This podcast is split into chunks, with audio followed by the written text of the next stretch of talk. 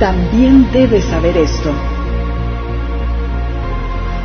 que en los postreros días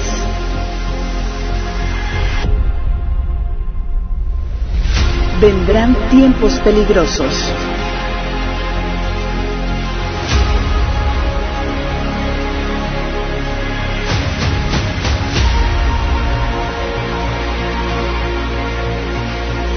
Tiempos peligrosos. Sesión 1. Conspiraciones reales. Amado Padre Celestial, bendito seas, Señor. Te alabamos, te bendecimos, te damos tantas gracias por visitarnos, por moverte en medio nuestro Señor. Es una delicia, Señor, disfrutar tu presencia. Ahora queremos también, Señor, sentarnos delante de ti, Señor, a tus pies, para aprender de ti tu palabra, Señor. Disponemos nuestros corazones para atender, Señor, tu voz, para que el mensaje llegue, Señor. Padre, habla a través de mí, Señor, cubre cualquier deficiencia.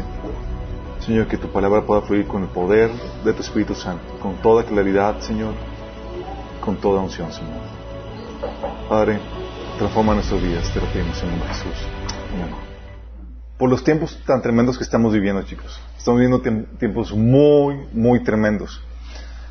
Y le puse tiempos peligrosos porque Pablo en la carta de 2 Timoteo, le escribió a Timoteo, ya Pablo escribiendo ya a punto de, su último Dios, ya para partir, le da una advertencia a Timoteo, su pupilo, de las cosas que van a venir sobre la tierra. Y una de las cosas que le advierte en 2 Timoteo 3.1 es que le dice, también debes saber esto, que en los postreros días vendrán tiempos peligrosos.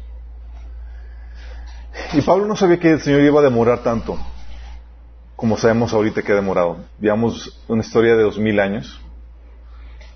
Pablo veía a dónde iban las, se iba perfilando todo. No sabíamos que el Señor iba a traer olas de renovación y de avivamiento como las platicamos la sesión pasada. Ah, pero nosotros sí podemos ver con claridad a dónde se está viniendo todo y vamos y sabemos que las cosas van en decadencia y estamos viviendo tiempos que efectivamente encajan en la descripción de, Pablo, son tiempos peligrosos. Y en esa, en esa pequeña serie que vamos a hablar, quiero platicarles de algunas cosas que son amenazas, que son peligros que, que corremos como cristianos. Y una de las cosas que, quiero platicarles es el tema de las conspiraciones. Conspiraciones. Híjole. Es ahí donde entra la polémica con respecto a las conspiraciones. De hecho, tenemos aquí algunos expertos en esta temática. Qué bueno que llegaste, Jorge.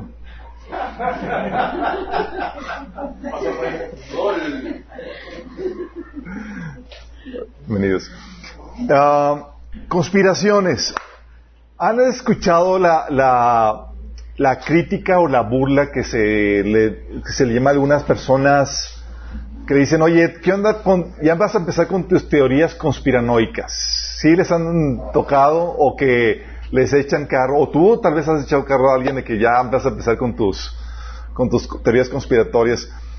Eh, y es esa frase lo que típicamente se, eh, se, se llama o se utiliza para desacreditar cualquier narrativa que va encaminada a exponer a personajes que se levanten en contra de los intereses de la humanidad, que busquen el control, de forma oculta, que busquen eh, el exterminio de la humanidad eh, parcialmente o incluso su sufrimiento. Dices, oye, es que hay intereses ocultos acá siniestros que están tratando de tomar control de, los poderes políticos, sociales y demás para, para darle la torre a la humanidad. Sí. Y ves eso y dices, pues, ¿qué, mente tan siniestra podría tener algo o, o realizar algo así o pensar o concebir algo así? Y aunque es cierto que muchos ven moros con trechetes, donde no hay nada, algunos ven complots y enemigos donde realmente no lo hay. Pero hay otros que pecan de inocentes al no estar alerta de conspiraciones que son reales, que existen, que son reales. Muchos creen y creemos que hay una conspiración real hay una élite satánica que usa los poderes de gobierno, económicos y mediáticos para imponer una agenda anticristiana y establecer un gobierno mundial. con una religión mundial, con una moneda mundial y con un líder mundial. Tenemos eso y dices, oye, pues suena muy de película, ¿no? Una trama acá de, de los Avengers y cosas por el estilo. ¿Pero qué hacemos como, como cristianos ante esa situación? ¿Lo creemos? ¿Creemos en teorías conspiratorias? ¿Las desestimamos? ¿Qué hacemos? La pregunta clave aquí, chicos, cuando hablamos de estas temáticas, es ¿qué dice la Biblia? Bíblicamente, ¿hay una conspiración? ¿Sí o no? sí. ¿Sí? ¿No? ¿Quién dice? ¿Quién más? Ok, bíblicamente, chicos, sí hay una conspiración. Hay una conspiración. Y es muy claro en 2 Tesalonicenses 2, del, eh, del 3 al 10. Aquí lo corté, pero se lo leo completo acá. Dice, pues aquel día, el día del Señor, no vendrá hasta que haya una gran rebelión contra Dios y se dé a conocer el hombre de energía, aquel que trae destrucción. Cuando habla, está hablando de una rebelión contra Dios y está hablando de que se va a dar a conocer el hombre de anarquía que es el anticristo, el hombre que trae destrucción. Se exaltará a sí mismo y se opondrá a todo lo que la gente llame Dios y a cada objeto de culto. Incluso se sentará en el trono de Dios, en el templo de Dios y afirmará que él mismo es Dios. ¿No se acuerdan de que les mencioné todo esto cuando estuve con ustedes? Y ustedes saben qué es lo que lo detiene, porque solo puede darse a conocer cuando le llegue a su momento. Pues esa anarquía, versículo 7, escuchen pues esa anarquía ya está en marcha en forma secreta. Uh. Y permanecerá secreta hasta que el que la detiene se quite de en medio. Entonces el hombre de anarquía será dado a conocer, pero el Señor Jesús lo matará con el soplo de, de su boca y lo destruirá con el esplendor de su venida. El malvado vendrá por obra de Satanás con toda clase de milagros, señales y prodigios falsos, con toda perversidad engañará a los que se pierden por haberse negado a amar la verdad y así ser salvos. Qué fuerte. Estamos hablando de que la Biblia habla de que hay una anarquía, una obra de rebelión incitada por Satanás, que está trabajando, fíjate lo que dice, de forma secreta. La Biblia habla que hay conspiración, chicos. Está trabajando de forma secreta. O sea, un versículo más clave. O sea, si tú eres un cristiano bíblico, eres conspiranoico.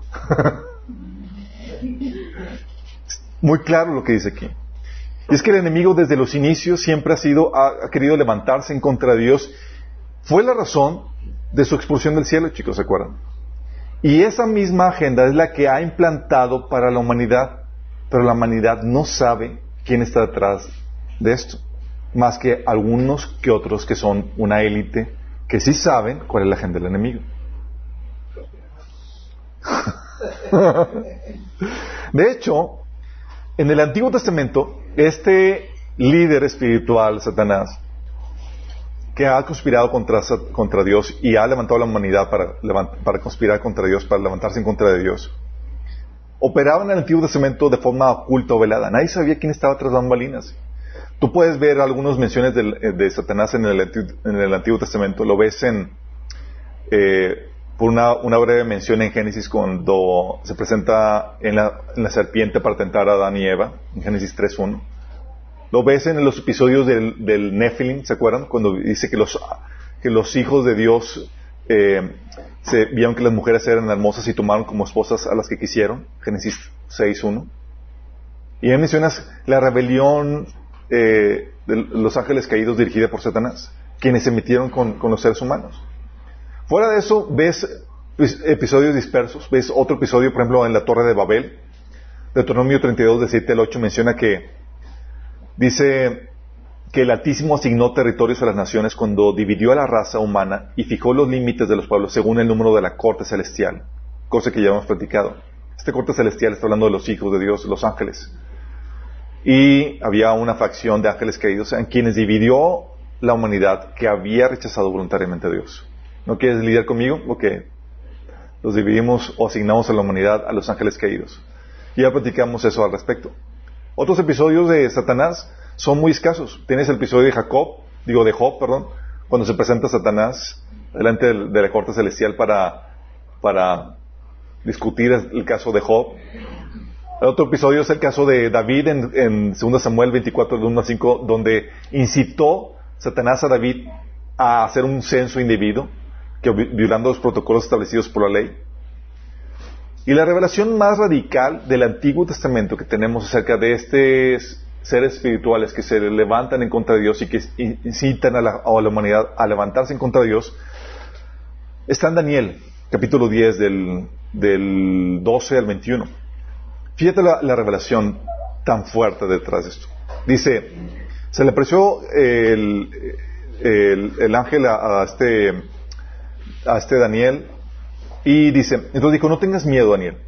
Desde el primer día que comenzaste a orar para recibir entendimiento y humillarte delante de tu Dios, tu petición fue escuchada en el cielo.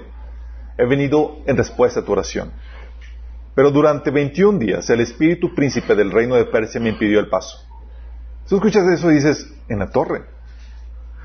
Te trae una dimensión de algo que sucede en otra dimensión que la dimensión espiritual. Los científicos ya han reconocido que hay dimensiones paralelas. Los cristianos siempre hemos creído en ellas. ¿Sí? Llegaron tarde a la, a la información, chicos. Entonces, eh, hay una dimensión paralela que es el mundo espiritual. Y aquí tienes que, había un príncipe, un espíritu príncipe del reino de Persia que estaba obstruyendo la oración de Daniel por 21 días. Sí, ya vimos se dan por vencido el día 15, chicos. no, ya no contestó. Súpeles, chicos. Aquí habla de la guerra espiritual. Dice, ahora estoy aquí para explicarte, explicar lo que sucederá en el futuro a tu pueblo, porque esta visión se trata de un tiempo por venir. Y sigue platicando. Y en el versículo 20 dice, pronto debo regresar a luchar contra el espíritu príncipe del reino de Persia, y después de eso vendrá el espíritu príncipe del reino de Grecia. Óytelas. El principado de Persia, el principado de Grecia. Lo dice, mientras tanto te diré lo que está escrito en el libro de la verdad. Nadie me ayuda en estos, contra estos príncipes, espíritus príncipes, excepto a excepción de Miguel, el espíritu príncipe de ustedes. O sea, había un principado sobre, sobre Israel que era de los buenos, que luchaba juntamente con Dios para contra estos eh, principados de maldad. ¿Te imaginas? Tú ves eso y dices, lo ves como una gran revelación, pero no sabes realmente cómo tiene efecto en el día a día, en el, desenvolvimiento de la, historia de la humanidad. Y eso es lo máximo que llegamos en el Antiguo Testamento, chicos. No, no hay más acerca de esto. En el Nuevo Testamento, ahí sí se corre el telón y se abre con claridad lo que sucede en el mundo espiritual. Y la lucha, de hecho, pasa del mundo físico a ser enteramente espiritual. Es como que decimos, ahora sí, Satanás, llevamos la guerra a tu territorio. Y órale. Sí. Vimos desde el inicio, en el Nuevo Testamento, y empieza desde el inicio con, toda la actividad de la guerra espiritual contra estos entes espirituales. Hace su acto de presencia inmediatamente con la tentación de Jesús. El mismo Satanás se presente con Jesús para tentarlo. Incluso lo llevó a un lugar alto y le mostró en un instante todos los reinos del mundo. Y le dijo, sobre todos estos reinos y todo su esplendor, te daré la autoridad para que a mí, porque a mí me ha sido entregada y puedo dársela a quien yo quiera. Si es que, así que si me adoras, todo será tuyo. O sea, le, hasta le ofrece los reinos de este mundo. ¿Te imaginas? inmediatamente empieza esa trama, esta revelación, a hablar con claridad de este personaje y de lo que tiene y el poder que tiene. De hecho, vemos que se, de forma continua se manifestaban con enfermos y poseídos. Muchas enfermedades eh, era Satanás el que estaba detrás de ellas. Y al momento Jesús liberarlas, era el enemigo al que, digo, de sanarlas, era el enemigo el que, el que estaba afligiéndolos y, y eran sanados y liberados. Eso lo encuentras en Lucas 4 del 40 al 41. De hecho, te encuentras también que incluso Satanás estaba detrás de palabras o de pláticas inofensivas como las que tuvo Pedro con Jesús, ¿se acuerdan? O sea, inspiró las palabras de Pedro. Y dice, oye, el Señor te empieza a revelar que, oye, detrás de muchas charlas inocentes que tienes con tu prójimo, muchas veces Satanás está involucrado. Mateo 16, 23, después de que Pedro trató de, de, convencer a su maestro de que no tomara el camino difícil de la cruz, le dijo Jesús, quítate delante de mí, Satanás. Me eres de tropiezo porque no pones la mira en las cosas de Dios, sino en la de los hombres. Qué fuerte, está hablando, sacando a relucir otra vez al enemigo, el mundo espiritual. Y no para el Nuevo Testamento de, manifestarse o de, o de sacar a la superficie el mundo espiritual. Estuvo incluso involucrado el enemigo, estas huestes de maldad, en la traición de Judas. Porque él está detrás de todos los peores actos cometidos por el ser humano. Juan 13.1 dice, llegó la hora de la cena. El diablo ya había citado a Judas Iscariote, hijo de Simón, para que traicionara a Jesús. En otro pasaje, en Lucas 22, del 2 al 3, dice, los jefes de los sacerdotes y los maestros de la ley buscaban algún modo de acabar con Jesús porque temían al pueblo. Satanás incitando a los sacerdotes y a los, a los jefes para acabar con, con, Jesús. Y por otro lado, fíjate, entonces entró Satanás en Judas, uno de los doce, al que llamaban Iscariote, para traicionar a Jesús. Unos buscando la, la, la, oportunidad y, y, y, Satanás incitando a Judas para propiciar esa oportunidad. Y dice, oye, qué diosidencia, no es diosidencia, hay huestes de maldad que están operando. ¿Sí? Hay gente que no ve, ve en esas casualidades, eh, no ve el operar espiritual de esas casualidades. ¿Sí? De hecho, ¿se acuerdan? Sucedió un terremoto aquí en México en el 85 y lo volvió a suceder en el mismo día, que fue hace dos, tres años. Y la gente, no, no, es que nuestras malas vibras y bla, bla, no, no, no. Hay detrás del mundo físico un operar, espiritual que hace que esas cosas no sean casualidades, sino que están hechas con diseño. De hecho, también nos enseña la Biblia que estaba detrás Satanás y esas huesas de maldad, detrás de la crucifixión. ¿Te imaginas? Dice 1 Corintios 2, de 7 al 8. Más bien exponemos el misterio de la sabiduría de Dios, una sabiduría que ha estado escondida y que Dios había destinado para nuestra gloria desde la, desde la eternidad. Ninguno de los gobernantes de este mundo la entendió, porque de haberla entendido no habrían crucificado al Señor de la gloria gobernantes. Dice que tenemos una sabiduría de la cual los gobernantes de este mundo no entendieron. Que si lo hubieran entendido, no hubieran crucificado al Señor de Gloria. Hay gente que dice, bueno, ¿quiénes son esos gobernantes? No se puede referir a Poncio Pilato ni demás, porque esos no eran gobernantes del mundo. Aquí está hablando gobernantes del mundo. no es gobernante de Judea ni demás. Estamos hablando de gobernantes espirituales, de los cuales Efesios 12 los menciona tal cual como gobernantes espirituales, chicos. Eran huestes de maldad que estaban conspirando, incitando a las personas a que se levantaran contra Jesús y lo crucificaran. De hecho, la Biblia nos enseña que es quien está detrás de la ceguera espiritual de la gente para que la gente no se entregue a Cristo. ¿Sabes qué, que te ha pasado? Que les explicas con toda claridad y con toda la evidencia y aún así no, no creen o no entienden. Es que, ¿qué, pasa? O sea, más claro no te lo puedo poner. Pero 2 Corintios 4, 4 dice, Satanás, quien es el Dios de este mundo, ha cegado la mente de los que no creen. Son incapaces de ver la gloriosa luz de la buena noticia. No entienden este mensaje acerca de la gloria de Cristo, quien es la imagen exacta de Dios. ¿Quién es cegado? Satanás. Incluso está penando en ese, en ese, en ese cegar. Y Pablo, ya así para dar, si con claridad, si acaso no entendíamos toda esa situación, nos revela claramente que es contra estas huestes de maldad contra quien estamos dirigiendo nuestra guerra, nuestra guerra. Dice Efesios 6:12, pues no luchamos contra enemigos de carne y hueso. Aquí ya trasladó la, la batalla del ámbito físico al ámbito espiritual, sino contra gobernantes malignos y autoridades del mundo invisible, contra fuerzas poderosas de este mundo tenebroso y contra espíritus malignos de los lugares celestiales. En el Antiguo Testamento estaba de incógnito Satanás principalmente. Los, israelitas no veían más que el enemigo físico. Pero Dios aquí y allá daba impresión o, sacaba a la luz de que había algo más que el mundo físico. En el Nuevo Testamento, todo se traslada al mundo espiritual. y la, problemática aquí es que es nuestro recordatorio de día porque muchas veces nos enojamos con nuestro prójimo cuando en teoría debemos enojarnos contra el que está detrás de nuestro prójimo, manipulando, controlando, despertando rencillas y demás. Pero a veces se nos olvida esta realidad, porque el enemigo quiere permanecer de forma oculta. Porque si permanece de forma oculta, ¿contra quién crees que te vas a ir? Contra el que ves.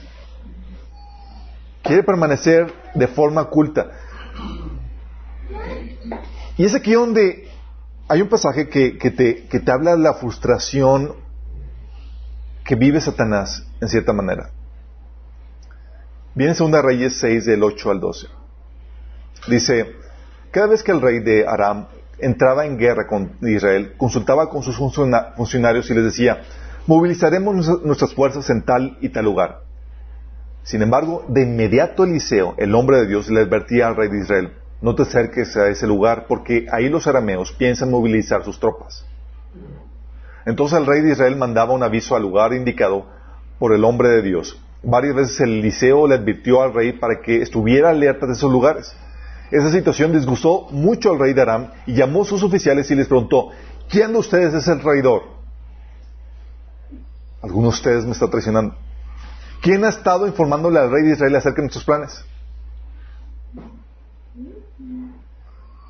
No somos nosotros, mi señor el rey, respondió uno de los oficiales. Eliseo, el profeta de Israel, le comunica al rey de Israel nuestras palabras, hasta las palabras que usted dice en intimidad de su alcoba. con ese tipo de informantes, chicos, vos. ¿Por qué? Porque el operar del enemigo depende en gran manera de su secrecía, de que nadie sepa. Pero Jesús nos revela cuáles son los planes del enemigo. Los saca a la luz y vienen en la Biblia, chicos. ¿Sí se dan cuenta? O sea, el enemigo tiene un plan, tiene una agenda. Sí, sí la tiene. Pero nuestro Señor la conoce y nos lo ha revelado. ¿Sabes cuál es la principal problemática? La principal problemática es que he convencido a muchos para no creer en la revelación que viene en la Biblia acerca de eso. ¿Por qué? Porque a veces es tan increíble que suena difícil, o es a veces difícil creerlo, hasta que te, te confrontas con la cruel realidad. La Biblia nos revela cuál es esta agenda que Satanás tiene, esta conspiración que el, enemigo tiene contra Dios.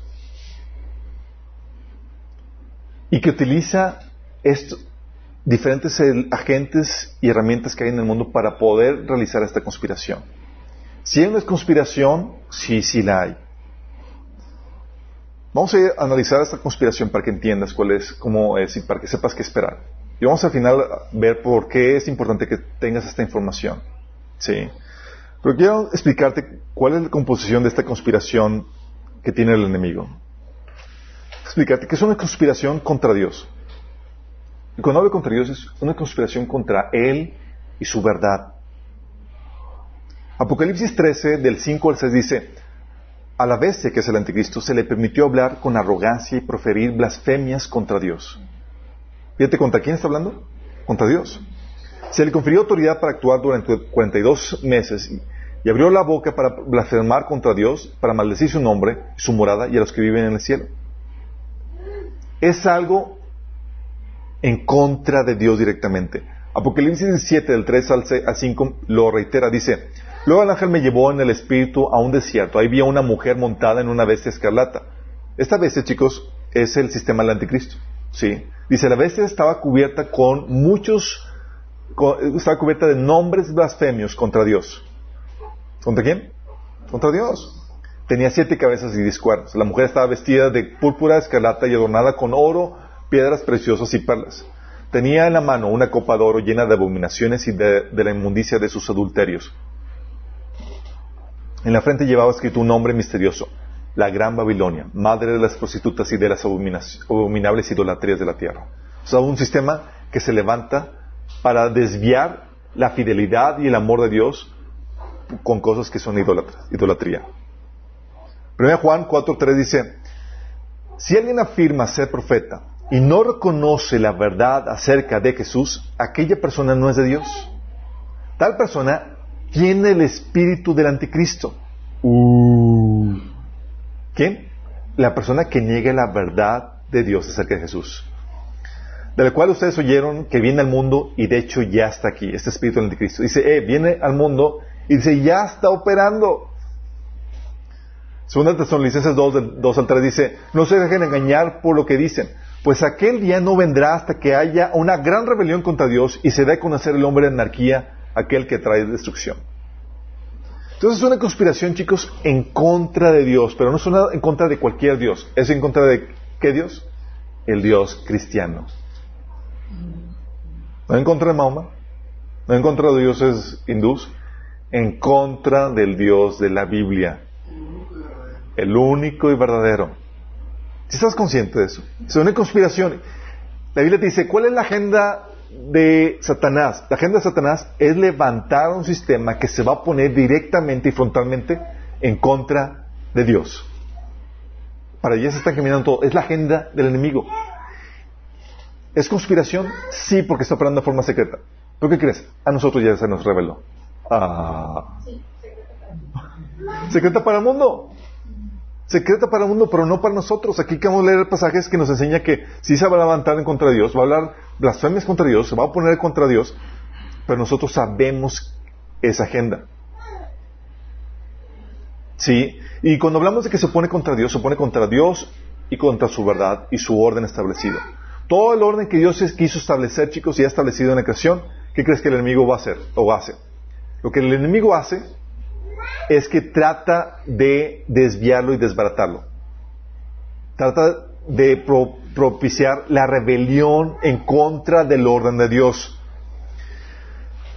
Es por eso que habla, dice en Tesalonicenses, vendrá una gran rebelión contra Dios. ¿Cómo se manifiesta la rebelión contra Dios, chicos? Se manifiesta una rebelión en contra de, eh, por medio de una rebelión eh, contra sus principios, sus diseños. ¿Me explico? ¿Y qué creen que hemos visto o hemos estado viendo, chicos? Oye, una institución diseñada, ordenada por Dios, que es el matrimonio. ¿Ha habido un levantamiento en contra del orden de Dios para el matrimonio? Claro. Oye, en contra de los padres y eh, los hijos. ¿Ha habido un levantamiento en contra del orden de Dios para que los padres puedan criar a sus hijos con completa libertad? Claro. Oye, en cuestión de, tu identidad, hombre, mujer, ¿ha habido un, levantamiento en contra de eso?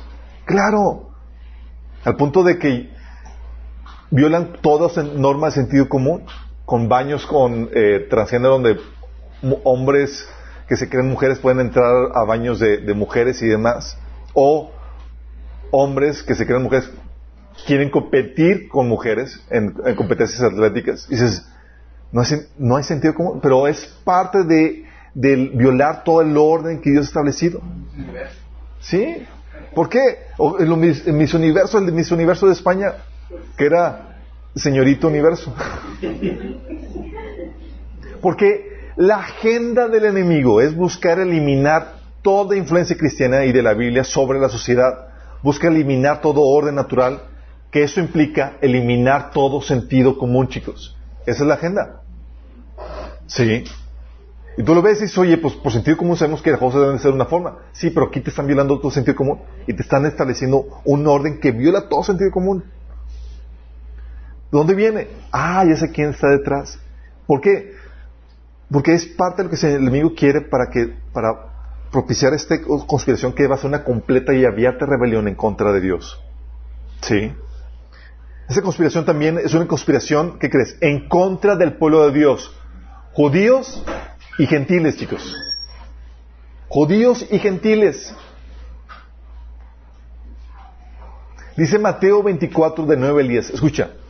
Entonces los entregarán ustedes para que los persiguen y los maten y los odiarán todas las naciones por causa de mi nombre. En aquel tiempo muchos se apartarán de la fe, unos a otros se traicionarán y se odiarán. No hemos llegado a ese punto donde los cristianos son odiados por todas las naciones, chicos. No hemos llegado al punto donde no haya un, a un, lugar en la tierra donde sea, no sea salvo para, para, para el cristiano.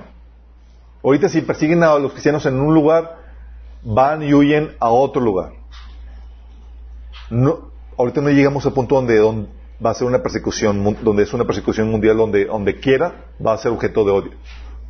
Pero esa es la agenda. La agenda es levantar un odio contra los cristianos.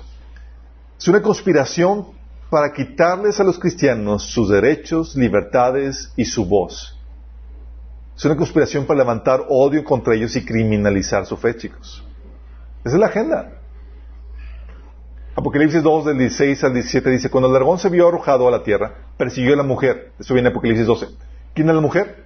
En Apocalipsis 12 la mujer sabemos que es el pueblo de Israel. Entonces vemos que se levanta en contra del pueblo de Dios en Israel, pero no solamente contra ellos. Dice, entonces el dragón se enfureció contra la mujer y se fue a hacer guerra contra el resto de sus descendientes, los cuales obedecen los mandamientos de Dios y se mantienen fieles al testimonio de Jesús. Fíjate contra quiénes. Contra los que tienen el testimonio de Jesús o los que se mantienen fieles al testimonio de Jesús. Oye, yo, digo, yo me digo cristiano, pero no me mantengo fiel. No, tú no. Contra los que se mantienen fieles. Sí, los que son lo que habíamos visto el martes, los cristianos fundamentalistas. sí, Apocalipsis 3, 7 dice, también se le permitió hacer guerra a los santos y vencerlos. Está hablando del anticristo. Esta es la agenda que nos está revelando el Señor. Oye, pues ¿qué, qué trama el Señor? ¿Qué trama, Dios, Satanás? ¿Qué, qué, Señor nos revela con respecto a eso? Ah, pues lo que se viene en el futuro, se levantó un líder mundial que va a levantarse contra el pueblo de Israel y contra los que tienen el testimonio de Jesús. Esa es la agenda. Ah, pero todavía falta. No, no, no. Ya está trabajando y operando de forma secreta. Porque el 16 del 9 al 11 habla acerca de esta persecución que se viene mundial. Dice, cuando el Cordero rompió el quinto sello, vi debajo del altar las almas de todos los que habían muerto como mártires por causa de la palabra de Dios y por haber sido fieles en su testimonio. Fíjate, por causa de la palabra y haber sido fieles al testimonio de la palabra de Dios. Si tú eres de los que, mira, si no conoces la Biblia, ni siquiera vas a poder ser fiel a algo que no conoces. Sí. Pero aquí está hablando de personas que conocen la Biblia y se mantienen fieles. Dice, ellos clamaban al Señor y decían, oh Señor soberano, santo y verdadero, ¿cuánto tiempo hasta que juzgues a la gente de este mundo y tomes venganza de nuestra sangre por, los, por lo que nos han hecho? Entonces a cada uno de ellos se le dio una túnica blanca y se les dijo que descansaron un poco más hasta que se completara el número de sus hermanos, los consiervos de Jesús, que se unirán a ellos después de morir como mártires. Sabemos que estos son las personas que se van a quedar después del rapto, que no les va a quedar otra cosa más que como segunda oportunidad dar su vida por Jesús, por mantenerse fieles al, al testimonio de Él y su palabra. ¿Por qué? Porque lo que se vecina es se va a criminalizar la fe cristiana. Es parte de la agenda. Apocalipsis 17.5 dice, tenía escrito en la frente un nombre misterioso, Babilonia la grande, madre de, todas las prostitutas y obscenidades del mundo. Pude ver que ella estaba borracha, borracha de la sangre del pueblo santo de Dios, es decir, los que, los que testificaron de Jesús. Me quedé mirándola totalmente asombrado. Está hablando de un sistema religioso esta mujer, la gran ramera, borracha la sangre de Jesús. O sea, tiene un sistema político del anticristo y un sistema religioso que se opone a los verdaderos creyentes. Daniel 7, del 23 al 25 dice, la cuarta bestia, que es parte de este gobierno mundial que, se, está, que está agendado para surgir, es un cuarto reino que surgirá en este mundo. Será diferente a los otros reinos, devorará toda la tierra, la aplastará y la pisoteará. Los diez cuernos son diez reyes que saldrán de, de este reino. Otro rey lo sucederá, distinto a los anteriores, el cual derrocará a tres reyes. Este rey es el anticristo. Hablará en contra del Altísimo y oprimirá a los santos. Tratará de cambiar las festividades y también las leyes, y los santos quedarán bajo su poder por tres años y medio. Esa es la agenda, chicos. Dice, oye, ¿qué planes malévolos tiene el enemigo? El Señor nos reveló. Esto, en teoría, debería estar en secreto. Pero Señor nos reveló el. Es una conspiración para poner en el poder al hijo de perdición, al hombre de pecado, al falso Cristo, al conocido anticristo. Segunda Tesalonicenses 2, del 3 al 9, dice, pues aquel día, el día del Señor, no vendrá hasta que haya una gran rebelión contra Dios y se da a conocer el hombre de anarquía. Es otro título del anticristo. Aquel que trae destrucción se exaltará a sí mismo y se opondrá a todo lo que la gente llame Dios y a cada objeto de culto. Incluso se sentará en el templo de Dios y afirmará que Él mismo es Dios. ¿No se acuerdan que les mencioné todo esto cuando estuve con ustedes? Y ustedes saben qué es lo que lo detiene, porque solo puede darse a conocer cuando le llegue su momento. Pues esa anarquía ya está en marcha en forma secreta y permanecerá secreta hasta que el que la detiene se quite en medio. Entonces el hombre de anarquía será dado a conocer, pero el Señor Jesús lo matará con el soplo de su boca y lo destruirá con el esplendor de su venida. El malvado vendrá por obra de Satanás con toda clase de milagros, señales y prodigios falsos. La conspiración es para poner a este personaje en el poder, chicos. Pero ¿cómo pones a un personaje que sea completamente antitético a Dios? Que se levante en contra de Dios. Tiene que estar ya trabajando Satanás para que eso pueda ser. Porque la gente no es como que la acepta de la noche a la mañana, así como que, ah, pone un líder y completamente se abre, abre abiertamente en contra de Dios, se muestra completamente satánico. No es como que la gente lo va a aceptar así, porque sí tuvo que haber trabajado a la gente con tiempo. Apocalipsis 17, del 6 al 17, dice, los diez cuernos y la bestia que has visto le cobrarán odio a la prostituta. Está hablando de este gobierno mundial que está compuesto por diez reyes eh, y que le tiene odio al falso sistema religioso pseudo-cristiano. Dice que causarán su ruina y dejarán, la dejarán desnuda, devorarán su cuerpo y la destruirán con fuego porque Dios les ha puesto en el corazón que lleven a cabo su divino propósito. Por eso, y de común acuerdo, ellos le entregarán a la bestia, estos diez reyes, a la bestia que es el anticristo, le entregarán el poder que tienen de gobernar hasta que se cumplan las palabras de Dios. La agenda es que se arme un gobierno mundial con diez reyes primero que van a rendir toda su autoridad a ese ser.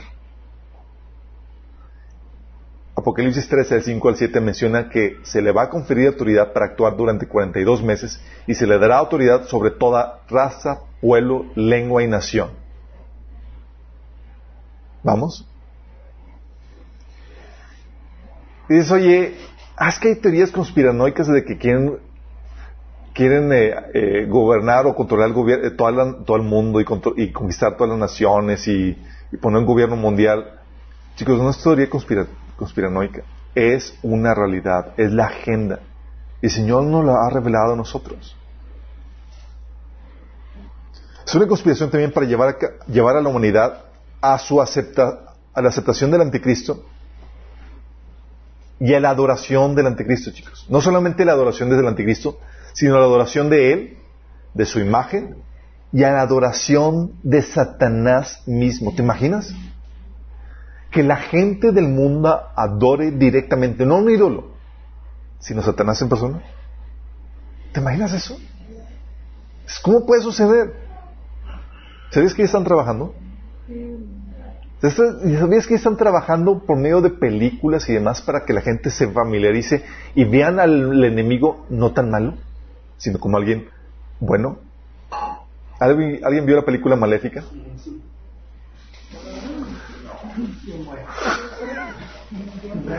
Si yo llevé a mi hijito a ver Maléfica, lo estás preparando, chicos. Lo estás engañando para que abrace al cuernudo. Apocalipsis 13, del 13 a 4, fíjate lo que dice. Vi que una de las cabezas de la bestia parecía herida de muerte, pero la herida mortal sanó. Todo el mundo se maravilló de este milagro y le dio lealtad a la bestia. Adoraron al dragón por haberle dado semejante poder a la bestia y también adoraron a la bestia. ¿Adoraron quién? Al dragón. Y Apocalipsis 12 te dice quién es el dragón. Te dice que es Satanás. Y dices, en la torre. O sea, la gente del mundo adorando a Satanás. Así es. Adorando a Satanás y a la bestia, que es el anticristo. ¿Quién es tan grande como la bestia? exclamaban. ¿Quién puede luchar contra ella? Apocalipsis 3, 8 dice, a la bestia la adorarán todos los habitantes de la tierra, aquellos cuyos nombres no han sido escritos en el libro de la vida, el libro del Cordero que fue sacrificado desde la creación del mundo. Apocalipsis 13, del 14 al 15, dice, con los milagros que, que se le permitió hacer en nombre de la primera bestia, este es el falso profeta, engañó a todos los que pertenecen a este mundo. Les ordenó que hicieran una gran estatua de la primera bestia, la cual estaba herida de muerte y después volvió a la vida. Luego se le permitió dar vida a esta estatua para que pudiera hablar.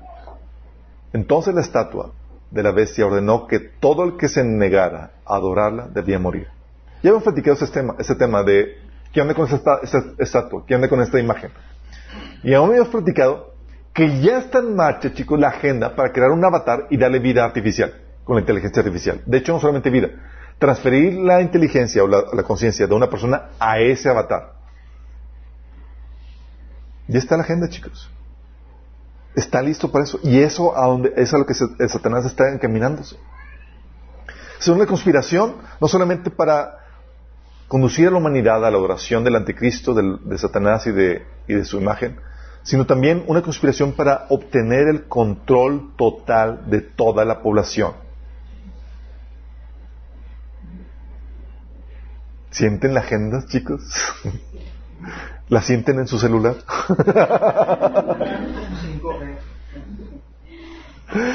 Fíjate lo que dice, Apocalipsis 13, 5 7. Se le confirió autoridad para actuar durante 42 meses y se le dio autoridad sobre toda raza, pueblo, lengua y nación. ¿Cómo podrías controlar a toda la población, chicos? Satanás ya está trabajando para eso. Sí. Tener una, una, una, esta concepción de un gobierno que controle no parcialmente una zona, sino toda la humanidad, se requiere la tecnología y los medios para hacerlo. Luego, no solamente para eso, para tener un control estricto para saber qué, cuáles son tus andanzas, qué compras, qué vendes, cuáles son tus ingresos. Apocalipsis 3, el 16 al 17 dice, además exigió a todos, pequeños, grandes y pequeños, grandes, ricos y pobres, libres y esclavos, que se les pusiera una marca en la mano derecha o en la frente y nadie puede comprar ni vender nada sin tener esa marca, que es el nombre de la bestia o bien el número que representa su nombre.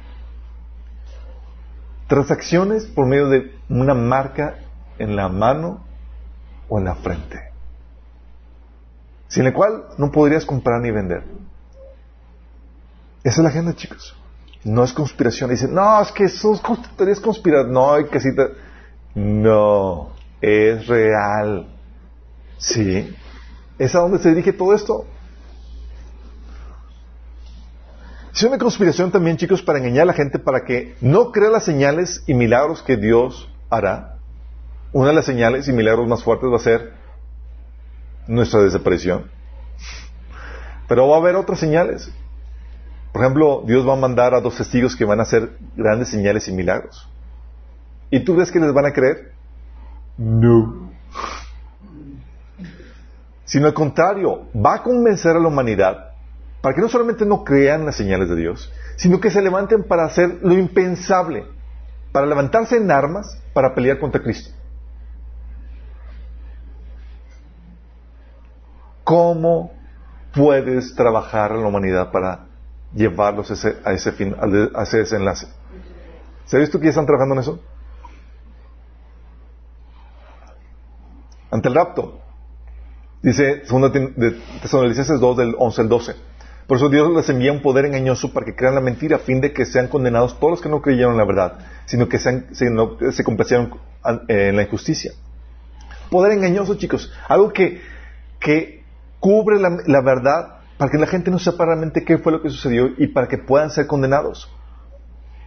Ante los milagros de los dos testigos, Dios va a permitir que surja un falso profeta, el cual hará grandes señales y milagrosas, incluso hacer eh, la de hacer caer fuego del cielo a la tierra a la vista de todos. ¿Quién hizo eso? ¿Quién ha hecho eso? ¿Elías? ¿Sí? ¿Qué, otros episodios de fuego recuerdan? Los discípulos quisieron hacerlo. El Señor los reprendió, ¿se acuerdan? Señor, vamos a que queremos mandar caer fuego sobre los samaritanos. Órale, Jesús, ¿qué te pasa, Dios? me va a costar salvarlos con mi sangre que estudiar tatemarlos. Dice, con esas señales que se le permitió hacer en presencia de la primera vez, se engañó a los habitantes de la tierra. Y esa señal va a ser para que propiciar que la gente adore a Satanás. Segunda Tesalonicenses 2.9 dice, con poder, señales y milagros falsos se valdrá de toda clase de mentiras malignas para engañar a los que van rumbo a la destrucción porque se niegan a amar la verdad y amar y aceptar la verdad que lo salvará. Dice Mateo 24, 24 que harán grandes señales y prodigios de tal manera que engañarán, si fuera posible, aún a los escogidos. ¿Te imaginas la magnitud del engaño? O sea, está diciendo que al más firme lo va a sacudir. Sí, al más firme.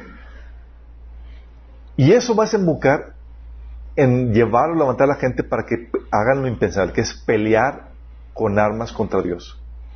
Apocalipsis 16, 13 dice, y vi salir de la boca del dragón, de la boca de la bestia y de la boca del falso profeta tres espíritus malignos que parecían ranas.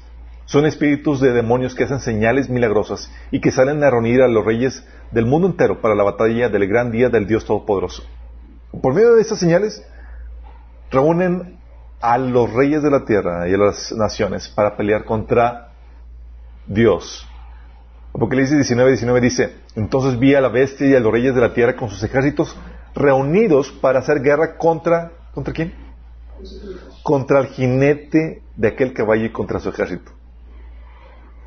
¿Cómo levantas, cómo haces eso? ¿Qué tipo de engaño va a ser? Si tienes dudas, no vamos a discutir el detalle del, engaño. De eso hablamos en el taller de profecía que estamos viendo, chicos. Todos los martes, no se lo pierdan. Se cierra el comercial, seguimos. Gol. Y lo interesante, chicos, es que toda esa conspiración, toda esta agenda del enemigo, en teoría, nadie sabe. Esta conspiración permanecerá en forma secreta hasta que la iglesia parta. Dice, se lo reitero, aquel día, el día del Señor no vendrá hasta que haya una gran rebelión contra Dios y se da a conocer el hombre de anarquía, aquel que trae destrucción. Esta anarquía, el hombre de anarquía, esta rebelión, dice, esa anarquía ya está en marcha en forma secreta. O sea, desde los tiempos de Pablo, chicos, ya estaba Satanás trabajando para cumplir esta agenda. Y estaba trabajando en forma secreta. Y el Señor se lo reveló a sus apóstoles. Así como que lo que estaba Satanás discutiendo en su, en su, eh, con sus consejeros demoníacos de lo que van a hacer, quién va el anticristo, el Señor dijo, mm, vamos a publicarlo en un libro y hacerlo bestseller. Y nos reveló a nosotros qué es lo que, cuál es la agenda del enemigo. Y está trabajando de forma secreta, dice, y permanecerá secreta hasta que el que la detiene se quite en medio. El que detiene es Dios, chicos. Dios es el que detiene el mal. Pero ahorita lo está haciendo por medio de la iglesia. Tan pronto se parta la iglesia, entonces el hombre de anarquía será dado a conocer. Pero el Señor Jesús lo matará con el soplo de su boca y lo destruirá con esplendor su venida. Entonces, si hay una agenda conspiranoica, sí, sí la hay. Miren chicos, tan real es esta agenda, que la gente que no conoce la profecía bíblica y que han escarbado y han investigado, se han dado de topes con la cruda realidad de que es real. Hay gente que por investigar qué onda con esos intereses maquiavélicos tras bambalinas, han llegado a entregarse a Cristo. Porque dieron, buscaron, indagaron y, y dieron con la situación de que hay un complot contra la humanidad dirigida por Satanás. Y se cuenta, si Satanás existe, entonces Dios, tiene que existir. Entonces, esta anarquía ya está operando de forma secreta, chicos. Entonces, cuando dices, oye, ¿tú crees en teorías conspiranoicas? Claro. De hecho, la predico. Las difundimos. Sí. Oye, ¿cuál es, ¿y cuál es la agenda o meta de este operar secreto? instauró un gobierno mundial con el hijo de Satanás al frente, que se levante y destruya el pueblo de Dios. Y la... Pero esa agenda, obviamente, si ha de mostrarse de forma secreta, chicos, tiene que estar encubierta con algo que se vea bonito. No voy a entrar a detalle con esto, pero te dejo que investigues, por ejemplo, la agenda de la ONU 2030 Tú checas de qué trata la Agenda 2030 y suena maravilloso. Pero tras de esa maravilla, si conoces la Biblia, sabes que es una agenda completamente satánica. que busca el control total de los medios, los recursos, la población, los, medios de, comunicación, todo. ¿sí? ¿Tú crees que la agenda de, derechos LGTB es buena? También la ONU la promueve. Sí. La, la agenda transhumanista. Sí. De inclusión. Y lo venden bonito. Derechos, inclusión, tolerancia y demás. Pero tras de eso, lo que quieren impulsar, chicos, es esta anarquía para posicionar al anticristo en el poder. ¿Cómo opera? Mira, la Biblia te enseña, en primera de Juan 2, 18, que hay muchos agentes anticristianos previos al verdadero anticristo, que hacen, preparan su venida. Fíjate lo que dice primera Juan 2, 18. Queridos hijos, esta es la hora final. Y así como ustedes oyeron que el anticristo vendrá, muchos son los anticristos que han surgido ya. Por eso nos damos cuenta que esta es la hora final. Te vuelvo a dar el contexto, chicos. Pablo, Juan, los apóstoles creían sinceramente, como sabemos la doctrina de la eminencia, que el Señor podía venir en cualquier momento. Y por lo que estaban viendo y cómo se estaba levantando tantos agentes anticristianos, si en ese es el tiempo, no, no contaban ellos que, que, Dios iba a levantar olas de renovación y de movimiento que retrasarían la agenda del anticristo. Pero tú y yo, chicos, estamos viendo cosas tal cual como lo vieron los apóstoles, con muchos agentes anticristianos, y con una tecnología y con un desenlace donde ya no puede demorar más, por más avivamiento que traiga el Señor. Sí. Entonces dice que se levantarían muchos anticristos y que es una señal de que estamos en los últimos tiempos. ¿Qué harían estos anticristos? No serán el anticristo, sino que se levantarían muchos anticristos. ¿Qué hacen? Preparan el camino, la agenda del anticristo. ¿Y cómo se distribuyen? ¿Cómo operan? ¿Cómo operan esos gentes anticristianos? Hay una élite satánica oculta.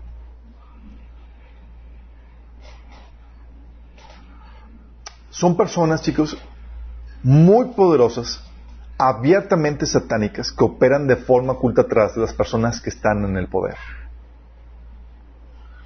Esa gente que tú y, no, y yo no conocemos, son quien mueven, ¿sí? Directamente los hilos tras todo, todo lo que vemos. Algunas de ellas sí ocupan cargos visibles, pero su principal objetivo es avanzar la agenda Satanás y encaminar, encaminada a destruir el cristianismo y colocar al hijo de perdición en el poder. Esa es claramente su agenda. Es una agenda abiertamente cristiana. Y están detrás de las personas de poder son como podemos llamarle, el, podemos decir que son el cerebro detrás de todo lo que sucede. El cerebro, chicos. Sí, saben cuál es la agenda, tienen contacto directo con Satanás y son sus siervos directamente. Esas personas practican horrendos actos y sacrificios humanos. Tan terribles que a veces dejan que la información salga a la luz porque saben que la gente no los va a creer tan terrible. Si dices, no, no puede ser que eso exista. Sí existe, chicos. Ellos gobiernan y se mantienen detrás. ¿Sabes por qué se mantienen detrás? Porque aunque controlan gran parte de, los medios, la política y demás, tienen que dar la apariencia a la sociedad de que la sociedad vive en una democracia donde ellos tienen voz y voto cuando no es así te dan la apariencia de elección cuando realmente no la estás teniendo. Eso lo da, esa es la apariencia que dan a la gente. Entonces la gente piensa que vive en una democracia donde el pueblo gobierna. Cuando no es así. Sí. Nosotros nomás nos dan a escoger opciones ya predeterminadas por ellos. Crean los problemas y ellos dan las soluciones donde te quieren encaminar. Debajo de ellos están personas en poder, que son muchos ocultistas o satánicos, que están visibles. Son personas que se venden al enemigo por poder, posición, fama o fortuna, a cambio de servir en los propósitos del enemigo. Ellos no son, no son los, que, los que coordinan la agenda, ellos son siervos de la agenda a cambio de riqueza, fama, fortuna. No tienen el panorama global, no dirigen la agenda, pero sí la ejecutan. Ahí te vas a encontrar a personalidades que son políticos, artistas, actores, líderes de noticias, líderes de iglesias, de la academia y demás. Muchos de ellos son ocultistas brujos, masones de alto grado o satanistas de menor grado. O personas que se han dejado sobornar, que se dejan sobornar fácilmente o que han vendido su alma al diablo. Si sabes que todo Satanás sigue ofreciendo su, sus recompensas terrenales, o personas como los líderes judíos, que ni habían vendido su alma al diablo ni nada, pero eran controlados por su envidia o por posesión demoníaca. ¿Sí? Y debajo de ellos tenemos a las masas manipuladas ideológicamente. Son las multitudes de personas que son llevadas por ideologías, modas y prácticas que la élite difunde.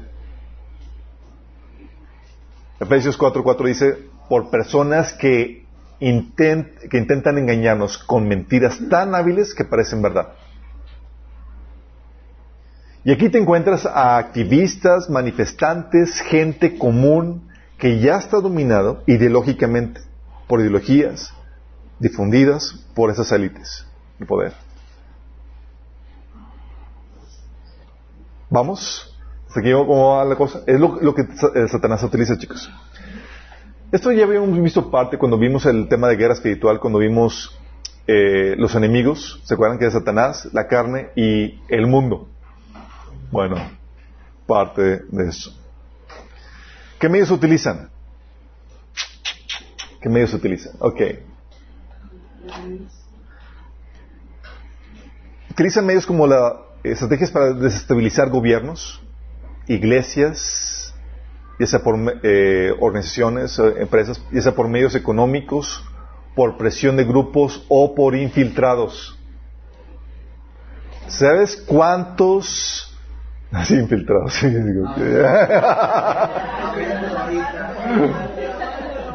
así de repente.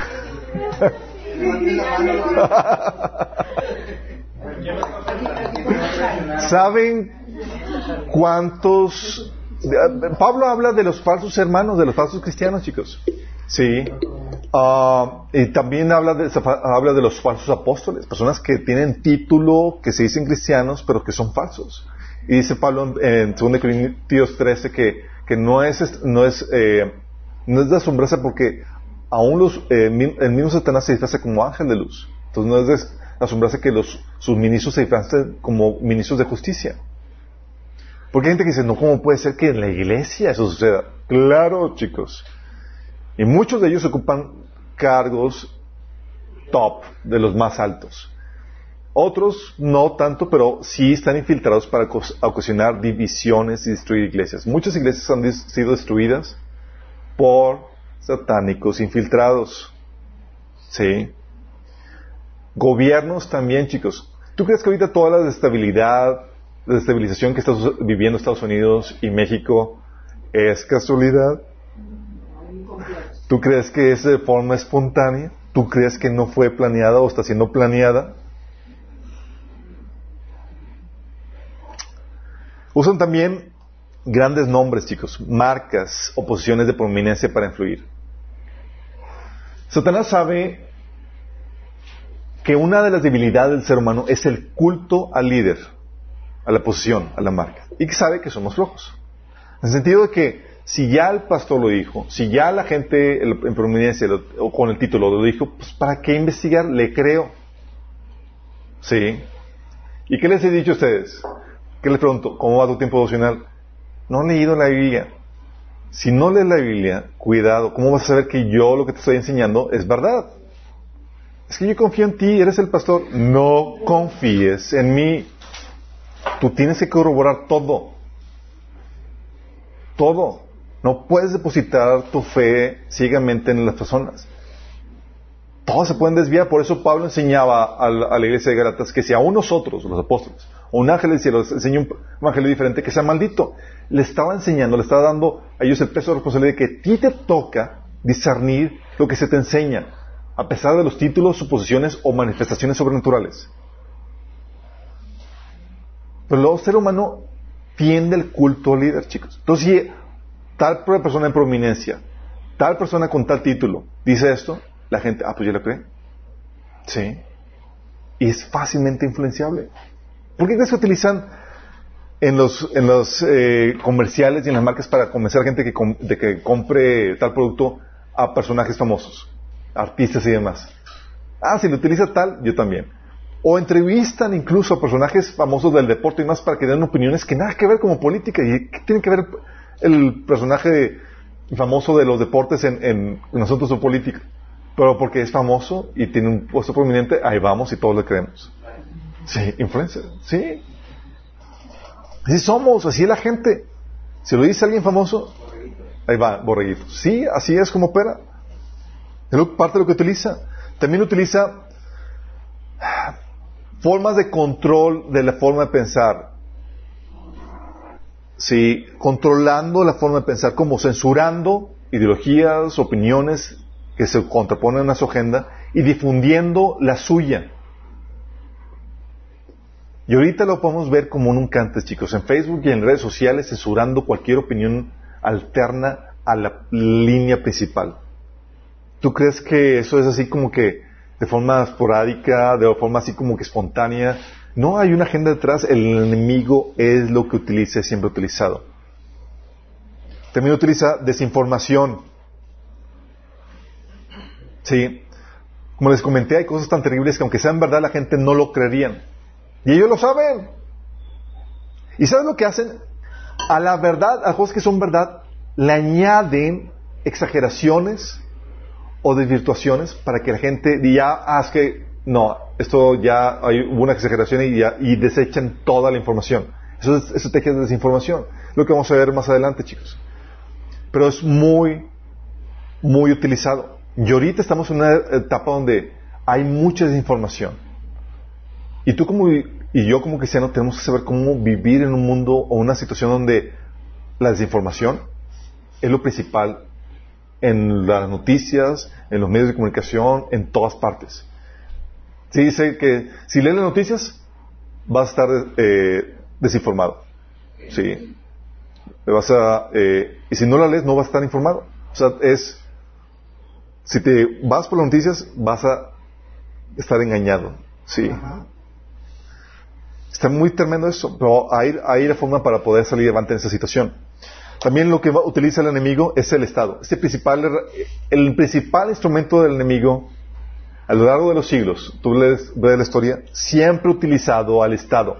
Utilizó a los líderes políticos y religiosos de judíos, utilizó al gobierno de, de Roma, utilizó este, a los gobiernos de la Edad Media por medio de la Iglesia Católica y lo sigue utilizando. Utilizó los gobiernos socialistas comunistas y vez tras vez siempre utiliza eso. De hecho, de eso al taller, lo vemos en el taller de política y religión y en el de autoridad, sesión 9. Porque ellos, el gobierno, lo que utilizan son legislaciones que violentan los derechos dados por Dios, chicos. Como no pueden lograr el consenso, imponen unas leyes en contra de culturas, normas y creencias cristianas. Las legislaciones, chicos. De hecho, ha habido tantos avances eh, en legislación que atentan contra las libertades, chicos, que es impresionante. Uno de los principales, en México, principales partidos que se han levantado en contra de la fe cristiana y de las buenas costumbres es el partido Morena. sí, en Estados Unidos eh, son los demócratas. Son bien maquiavélicos en ese sentido. Y dices, oye, ¿cómo operan? Si muchos están, son abiertamente satánicos. De hecho, hubo, eh, no sé si conozcan o escucharon el, el, salió hace años de Bohemian Group, Group Group, Bohemian Group, no sé si alguien lo llegó a escuchar. Un reportero de Infowars eh, fue a una ceremonia satánica en una donde están los principales políticos de Estados Unidos y infiltró al gobierno, donde están ahí rindiendo culto a un búho y demás, en la torre, en ocultos y demás. Aquí México no es la excepción, chicos. Aquí en México, si tú quieres, llega un punto donde si quieres avanzar en tu carrera política, tienes que participar en, en, rituales satánicos y demás. Sí. Entonces utilizan el Estado, utilizan también homicidios, guerras, atentados. Sí. Utilizan intimidaciones, el miedo. Utilizan distracciones, chicos. Una de las eh, estrategias así muy obvias, alguien vio, había una película mexicana que habla de, acerca de que el cuarto poder, o no recuerdo cómo se llama, el de los medios de comunicación que para armar la dictadura perfecta. Chicos, suena, tú lo ves y dices, no puede ser que sea así. Si es así, chicos. ¿Saben por qué no censuran la película? Porque la gente no cree que sea tan tan cruda la realidad. Nos negamos. Cuando nos presentan algo tan crudo, la primera cosa que tiende a hacer el ser humano es negarlo. No lo puede ser. Sí, pero así es. Utilizan los medios de comunicación y demás. Los, medios de comunicación ya no son instituciones que buscan defender o promulgar la verdad de las noticias con los hechos. Buscan o se venden para, para, para impulsar una agenda política e ideológica para conducir o manipular a las masas. ¿Sí? ¿Y qué hacen? Por ejemplo, ahorita, ¿sabes qué, ahorita qué sucedió con todos los Estados Unidos? Con lo de, ahorita todos los, riots, los eh, alborotos y demás que se, que se han levantado. ¿Sabes en, en qué momento específico surge eso? En el momento específico donde se iba a levantar la cloaca con todo el Obama Gate. Donde iban a sacar toda la, todo lo que, la, la cloaca de, que, de lo que hizo el expresidente en contra de Trump y en contra de los cristianos. Y medio de eso, que iba a ser la mega noticia, sacan esto para desviar atención y de todas manera que lo otro ya se desvió. Sí. Son estrategias que utiliza el enemigo. Y hay muchos así como la, la siguiente película o siguiente entretenimiento y se olvidan de cosas importantes. También utilizan la tecnología, el enemigo. Si algo utilizado ahorita es la tecnología. Tu celular, chicos. Gente que me... Hermanas, que, o sea, déjame decirte, no hay forma de escaparte ya, chicos. Porque ahorita la tecnología es indispensable para nuestros trabajos. O sea, dices, oye, quiero desconectarme de la Matrix, donde ya no quiero conectar, ya no quiero estar conectado con que me siguen, porque no sé sepas, tu celular te rastrean, te monitorea, Google sabe dónde andas, qué haces, qué ves. Sí, sabe todo de ti. Eh, Facebook también, chicos. Y lo requerimos para nuestro trabajo. Sí, lo requieres para estar en comunicación. Y, o sea, ya no, ya no se te permite estar fuera por necesidad, ya no por conveniencia. Una hermana me decía, ya me voy a salir de, Facebook porque, para que, porque me están monitoreando por todo lo que hago. Yo, dices, ¿tienes WhatsApp? Sí. ¿También salte WhatsApp? ¿Tienes celular? Sí. También salte... O sea, no hay forma, chicos. Y lo requieres para trabajar. No, o sea, es, es punto. Por eso dices, oye, gracias a Dios que ahorita está ah, Dios ampliando su periodo de gracia, donde podamos utilizar eso a nuestro favor para difundir la verdad. Ahorita sí nos monitorean, nos sean. De hecho, a los de Google, Señor te ama, arrepiéntanse.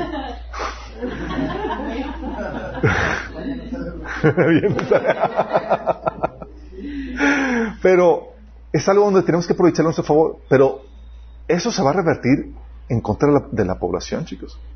Si ahorita andan con eso del coronavirus, querían utilizar tu celular y todo para rastrear a la gente enferma y cuáles son sus andanzas, con quién se juntaron y demás para saber la dispersión del virus. Imagínate el tipo de control. Imagínate. Es parte de lo que se va a utilizar. Por eso el enemigo va a ser tan efectivo para eliminar a los cristianos, ya que nos partamos. Por eso, la mejor forma de partir, o la mejor forma de, de, de resguardarte lo que está por suceder es siendo cristiano porque las cosas a poner muy feas cuando partamos. También, otra forma es que el enemigo hace en contra de, para manipular y para llevar a cabo, su agenda, es atontando y formando a la gente, chicos. ¿Tú crees que esos programas que han bajado de nivel, donde, ¿tú crees que, que es así casualidad? Mantienen a la gente en un nivel así de muchas impresiones rápidos y demás, muy tupidos, pero en un nivel donde ya no hay inteligencia, ya no hay razonamiento, ya no hay reflexión, porque lo que quieren llevar a la gente es a un punto donde los atontan. Entontan a la gente, pero también enferman a la gente con muchos productos que venden ahorita en el mercado y demás, productos eh, transgénicos y demás que realmente enferman. Te voy a platicar de eh, datos como ejemplo que eh, el aumento de cáncer, el, aumento de infertilidad y demás, que no ha sido parte de la agenda. Y Dios está permitiendo eso en, gran parte porque la humanidad le ha, le ha dado la espalda a Dios. También la otra forma, los medios que utiliza es vendiendo o dando con buen marketing. Obviamente, si el enemigo quiere destruir la humanidad y quiere llevar a la perdición, tiene que ponerle buen nombre. Sí. Y es algo que el enemigo sabe hacer muy bien. Sabe cómo vender su agenda, sabe cómo vender muy bien su agenda de destrucción. Y le vende como a favor de los pobres, una agenda para alcanzar la, la paz y la prosperidad, una agenda para donde vamos a eliminar vamos a alimentar a, miles de personas en, desnutrición, etcétera. Tú ves, por ejemplo, la Agenda 2030, tú lo ves, wow, súper genial. Pero cuando empiezas a meditar en todo lo que implica, dices, qué terror, qué terror. Es la forma también por la que mucha gente todavía sigue siguiendo personas que con agenda socialista. La agenda socialista vende muy bien, chicos. Te prometen el cielo y las estrellas. Pero en la práctica no funciona porque niega ciertos principios de cómo opera la naturaleza humana. Y también utilizan conjuros, hechizos y brujería. Si sabes que ahorita cuando nunca, por ejemplo en Estados Unidos se han levantado brujos abiertamente por medio de medios de comunicación para días oficiales donde todos los brujos y todas las personas que quieren hacer conjuros en contra de Trump, que se levanten. Dices, oh, en la torre, nunca habíamos visto algo así, chicos.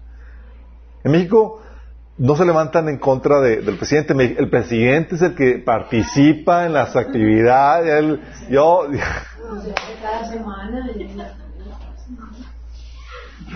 Sí. Y tenemos ejemplos de todo eso, chicos. Por ejemplo, algo que utiliza el enemigo, hablando de, los grandes nombres, marcas y pociones, la Organización Mundial de Salud suena rimbombante, una, organización firme, seria y demás, cuando está bien, está bien corrompida. Pero vende, la marca vende muy bien, chicos. O sea, toda esta situación de la OMS, del coronavirus eh, y demás, entonces hay una agenda muy maquiavélica detrás de eso. Con todo esto, con toda esta agenda del coronavirus, se han perpetuado tremendas violaciones a los derechos constitucionales que tú y yo tenemos, tanto México como Estados Unidos. A quiebre de negocios, incluso cosas y medidas retrógradas como liberar presos. ¿Sabes de dónde viene todo eso? De las Naciones Unidas. No solo, porque no solamente es en México que están liberando presos, por temor a que se vayan a contagiar, sino también en Estados Unidos. ¿Cómo se pusieron de acuerdo? No, chicos, detrás de bambalinas hay gente que está coordinando todo esto muy bien. Sí. ¿O tú crees que toda la campaña anti-Trump por los medios liberales que suponen eh, que están levantándose contra Trump sea casualidad? Ponen a Trump bajo el peor lente y mucha gente lo compra. Cuando ha sido los principales presidentes que han avanzado la agenda cristiana. Han eh, quitado los fondos para, para los, eh, las clínicas aborto, han revertido lo de los baños de, los transgéneros y demás, ha, impulsado otra vez la lectura de la Biblia en las, escuelas, ha hecho un montón de cosas. ¿Tú crees que es casualidad? Que se levanten en contra así tan, tan... Y aún cristianos han comprado la agenda anti-Trump. Le digo, mira, aunque tienen muchas cosas que criticarse, sí. Pero tú y yo como cristianos no, no, no estamos buscando a un presidente que sea santo, inmaculado, sino a una persona que vea por los intereses nuestros. O tienes, por ejemplo, la agenda de la ONU, una agenda pro LGTB, pro socialismo, anti iglesias. No sé si has escuchado todos los comunicados de la ONU que han dicho en contra de las iglesias que ya es una violación de derechos de los niños cuando los llevas a las iglesias. Cosas por el estilo y dices, ¿qué onda con eso? Si hay una agenda, una organización anticristiana y satánica es la ONU, chicos. Pero, pero ¿por qué dices eso? Hay Mira, uno de los de las editoriales de la ONU, ¿sabes cómo se llamaba? Ahorita Lucy Trust. Ahorita Lucy Trust, pero se llamaba Lucifer Trust, que era, pues era la eh, Trust, ¿cómo sería? Sí, Lucifer Trust. Era quien era una editorial de la de la sí, era una editorial que se utilizaba para, para imprimir y para publicar libros eh, libros eh, de la teosofía satánico de ocultismo, chicos. Tal cual. Y tú ves la agenda de la ONU, tú crees que es casualidad que, tenga una agenda marcadamente anticristiana y marcadamente antijudío, anti-israelita. ¿Sabes cuántas resoluciones han, levantado en contra de Israel? versus las resoluciones en contra de los, de los musulmanes o de, los, de, Palestina. Tú ves un sesgo muy marcado, pero no porque sea racional, sino hay una agenda detrás, chicos, porque ya sabes cuál es la agenda del enemigo. O, por ejemplo, te encuentras al Papa y otros líderes protestantes a favor de la, del nuevo orden mundial. Sabes que el Papa está a favor de, de un gobierno mundial, abiertamente este Papa, Francisco. Todo esto, chicos, dices, oye, son casualidades, no hay una agenda detrás. Y hay gente trabajando, satánica, que está trabajando para poder avanzar la agenda del enemigo. Abiertamente, chicos. Muchas veces es tan abierto que la gente no lo cree. Y la pregunta que muchos tienen, bueno, ¿y para qué me sirve saber todo eso? ¿Para qué te serviría?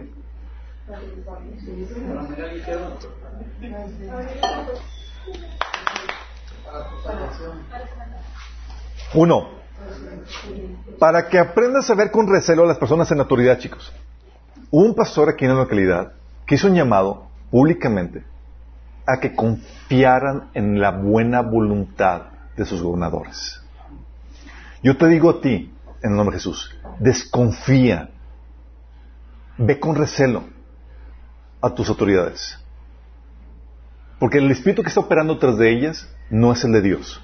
Y hay una agenda que ellos tienen, muchos sin darse cuenta, o muchos que sí estaban, porque, saben, porque están en los altos rangos de, de esos grupos satánicos, que están cooperando abiertamente para quitar tus derechos y avanzar la agenda del enemigo. Ve con recelo, tienes que aprender a ver con recelo a las personas de autoridad. No puedes ser un ingenuo. No puede ser como un niño chiquito.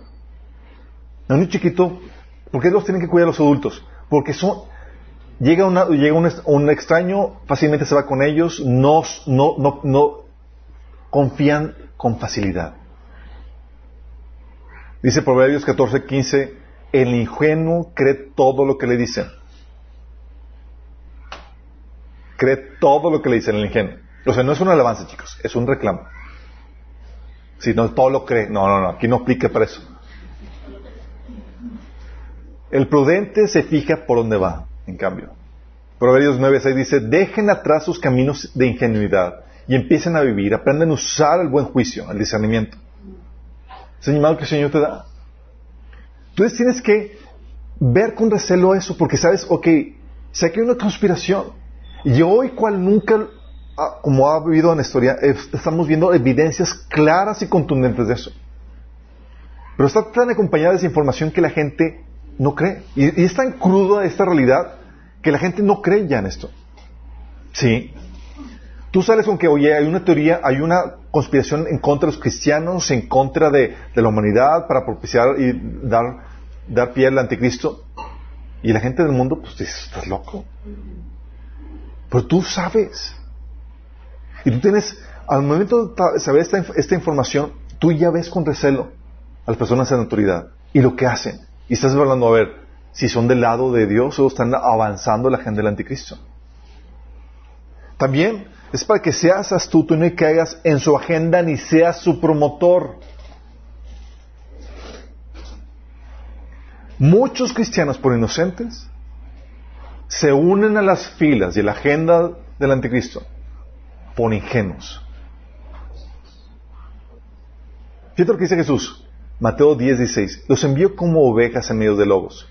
Por tanto, sean astutos como serpientes y sencillos como palomas. El Señor quiere que seas sumamente astuto. O sea, que se te quite lo ingenuo. Porque si no te van a llevar al baile. Te van a hacer bailar con la no sé. Efesios 4:14 es un llamado para que es la niñería espiritual. Dice, entonces ya no seremos inmaduros como los niños. No seremos arrastrados de un lado a otro ni manipulados por cualquier corriente de nuevas enseñanzas. No nos dejaremos llevar por personas que intenten engañarnos con mentiras tan hábiles que parezcan la verdad.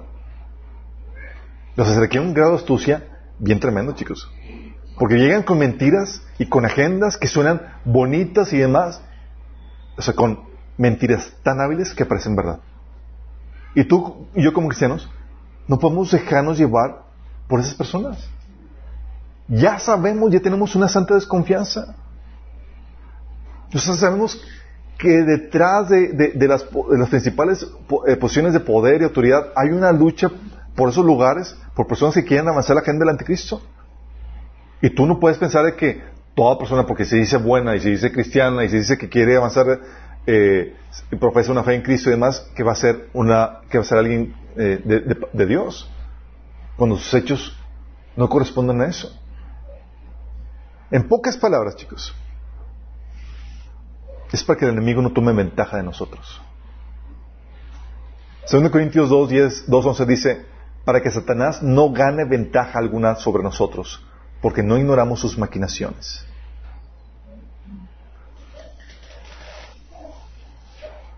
¿Cómo aplicas esto ahorita, por ejemplo, en esta situación que estamos viendo con el coronavirus? Por un lado, ves si te dan información y lo primero que tienes que saber y que tienes que estar consciente es, puede haber un engaño diseñado para avanzar la agenda del anticristo. Tú ves los resultados y dices, oye, por causa de eso, se están violando los derechos y libertades.